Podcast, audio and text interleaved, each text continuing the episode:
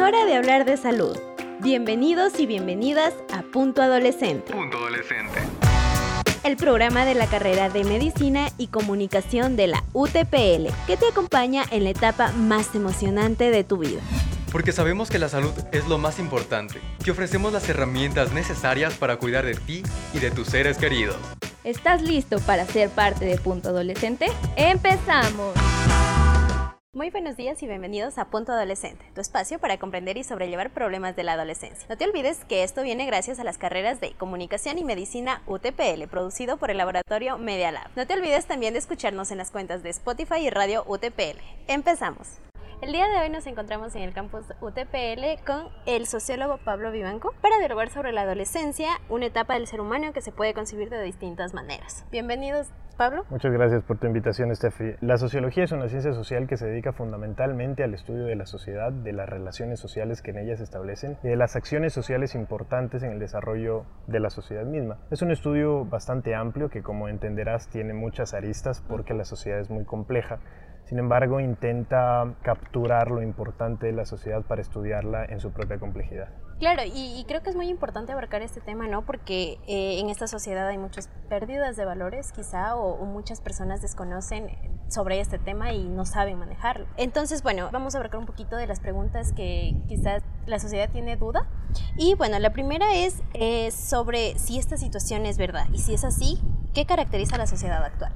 La sociedad actual es una sociedad que ha perdido un poco los límites tradicionales. La sociedad moderna es una sociedad con una transformación muy volátil de los valores, de las normas, de los principios. Las instituciones tradicionales, como la familia, por ejemplo, ha ido perdiendo autoridad o ha ido perdiendo importancia en la sociedad. Incluso los estados nacionales, que otro eran las instituciones máximas del mundo social, han ido perdiendo su espacio. Esta, el estadio actual, digamos, en el que se desenvuelve el mundo en el que estamos viviendo, es una sociedad, digamos, en palabras de Bauman, muy líquida, que no tiene una contención, que puede regarse y que no tiene, digamos, una forma específica determinada sobre la cual pueda desenvolverse, sino que la transformación permanente de nuestros tiempos hace que nuestro mundo sea cambiante y que nada permanezca estable. Sí, es un tema creo que bastante controversial en varios aspectos, porque creo que cada persona tiene su perspectiva de los temas, ¿no? Entonces, para esto sí quisiera abarcar cómo influye toda esta situación actual en el desarrollo de los adolescentes. La sociedad influye directa o indirectamente en absolutamente todos los miembros de la sociedad. Sin embargo, la diferencia con los adolescentes es que quizás ellos tienen, mm, digamos, menos herramientas o menos elementos o quizás, digamos, menos experiencia para enfrentarse al mundo, lo que hace que ellos sean mucho más susceptibles o mucho más vulnerables de las transformaciones que se suceden en el mundo actual. La edad o los años o la experiencia le va otorgando al ser humano mayor herramienta o mayor información para poder transformar, percibir o filtrar la información que recibe del mundo exterior, pero los adolescentes, por la edad misma en la que están, no tienen esas herramientas que les permita a veces filtrar entre lo bueno y lo malo y están muy, digamos, a la deriva de las modas sociales que son...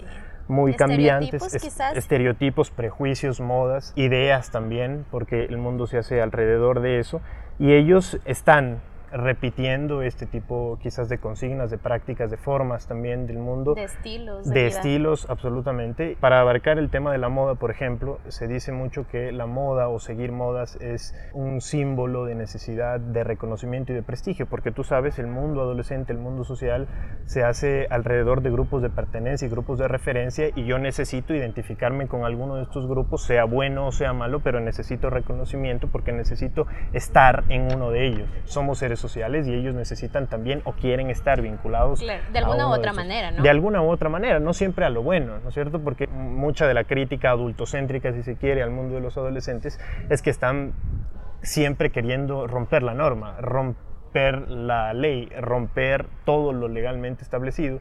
Y es precisamente por eh, esa ansia de, de, vida de los adolescentes. No, no tienen experiencia, pero quieren vivir.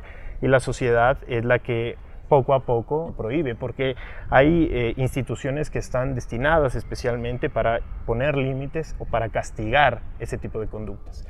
Sin embargo, la sociedad actual, como ya habíamos conversado, es mucho más volátil, ¿no es cierto? Y en nuestra sociedad hay una progresiva pérdida de autoridad y cuando me refiero a autoridad me refiero a la familia, me refiero al Estado, me refiero a los profesores también, porque parece ser que eh, la cantidad de información que los adolescentes tienen a su disposición les da un, digamos, un estatus distinto al que de generaciones pasadas que no tenían tal cantidad de información y pueden, digamos, mirar casi que más horizontalmente a los padres de familia, a los profesores o a la autoridad externa en general. Claro, y lo que tú comentabas es muy cierto, ¿no? Y muchas de las veces intentamos cambiar nuestro estilo de vida para tratar de encajar en un círculo social.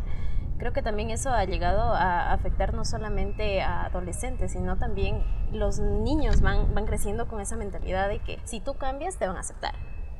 Exactamente, y esta necesidad, digamos, de aceptación en el mundo actual está asignada por ciertos valores que vienen, si se quiere, del capitalismo, ¿no es cierto?, el individualismo, porque en el mundo en el que nos encontramos el individualismo sublevado, es decir, que empieza a sacrificar la solidaridad o la comunidad, hace que yo tenga una necesidad de estar por encima de los demás, porque ese es el mundo en el que estoy inserto, ¿no es cierto?, un mundo de las redes sociales es un mundo precisamente de eso, de querer sublevarse, de querer estar por encima de los demás. Y eso hace, ¿no es cierto?, que empecemos a seguir, a perseguir o a copiar ciertos formatos que la sociedad o la nueva cultura de masas está imponiendo, ¿no es cierto? Y esto no necesariamente es bueno o malo, sino que es la sociedad que tenemos. ¿Cómo percibe nuestra sociedad al adolescente? Bueno, nuestra sociedad lo percibe al adolescente de una forma ambigua, diría yo, personalmente, ¿no es cierto? Porque a los adolescentes eh, se los piensa de dos formas. Primero, que ya no son niños, pero tampoco son adultos. Es una edad, es una especie de edad bisagra que pienso yo puede generar confusión en ellos también, porque para ciertas cosas están aptos, pero para otras no. ¿No es cierto? Pienso, por ejemplo, en, eh, digamos ya en el voto facultativo, que es unos años más adelante, están listos para poder ejercer al voto, pero no están listos para pensarlo al voto. Entonces ellos van a votar, pero siempre y cuando alguien se los diga cómo.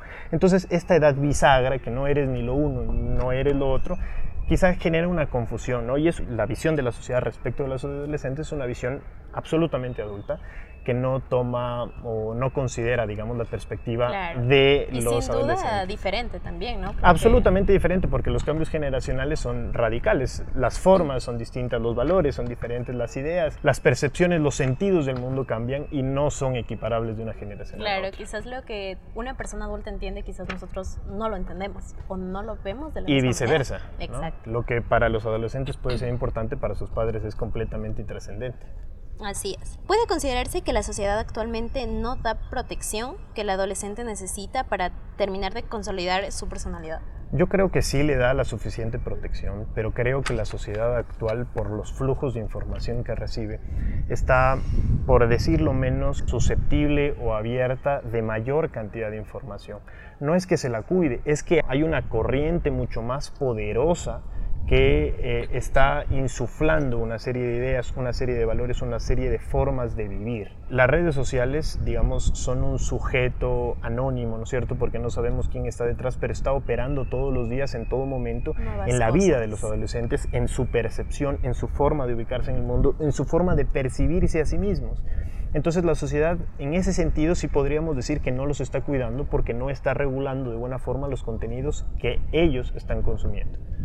Ahora, hay un dilema muy importante en la sociedad actual, que es una sociedad de consumo, ¿no es ¿cierto? La limitación de estas cosas empieza a generar un debate sobre la libertad y todas estas cosas que la modernidad ha impuesto como casi, casi que sagradas, ¿no? Sí, así es. Y lo que estábamos hablando de la información que, que consumen los jóvenes, ¿hoy en día ha sido beneficiosa en los adolescentes?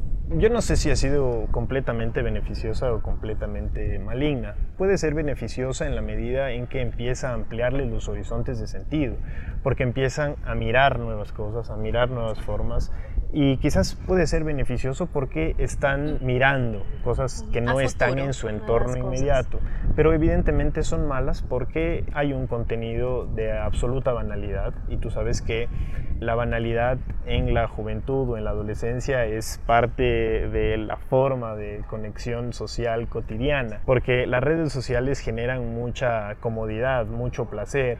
Entonces nadie tiene reparos en estar todo el día en eso, lo que trae responsabilidad, trae un poco de amargura. Entonces los jóvenes se, eh, digamos, su círculo social se mueve alrededor de estas cosas que las redes imponen y que son banales o superficiales. Claro, o sea, y, y, como decías tú, quizás los padres no pueden controlar tal el consumo que el consumo audiovisual que ven o, o lo que ellos consumen a diario, ¿no?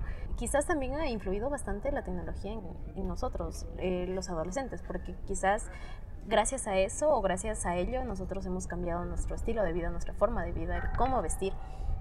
Entonces son cosas que creo que sí, la tecnología ha influido sin duda bastante.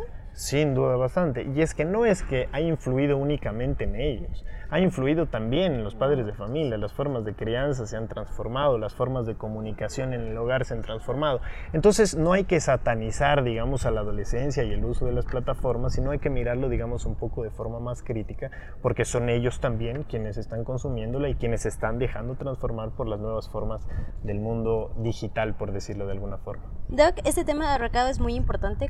Usted como sociólogo, ¿qué consejos daría a la sociedad para que pueda manejar de una mejor manera o pueda entender más bien a los adolescentes de hoy en día que se están desarrollando? Yo creo que es muy importante algo que quizás digamos, no tiene una aplicación inmediata, pero son muy importantes los diálogos intergeneracionales, es decir, poder entablar diálogos más horizontales, más democráticos entre los padres de familia y sus hijos, entre los alumnos y los profesores, entre quienes están en el mundo adulto y quienes están del mundo de la adolescencia. Y es un desafío para ambos, es un desafío para ambos porque es necesario pensar críticamente la situación personal. Críticamente necesitan pensar su situación los adultos y necesitan pensarlo críticamente los adolescentes y de ese diálogo que vayan tejiéndose algunas respuestas que puedan ir, digamos, dando pautas de nuevas formas de convivencia social, porque no creo que haya un recetario inmediato que nos vaya indicando cuáles son los pasos que necesitamos dar para lograr determinado resultado. La sociedad es muy cambiante, es muy volátil, estamos susceptibles a cambios permanentes y no podemos controlar lo que sucede en nuestro contexto,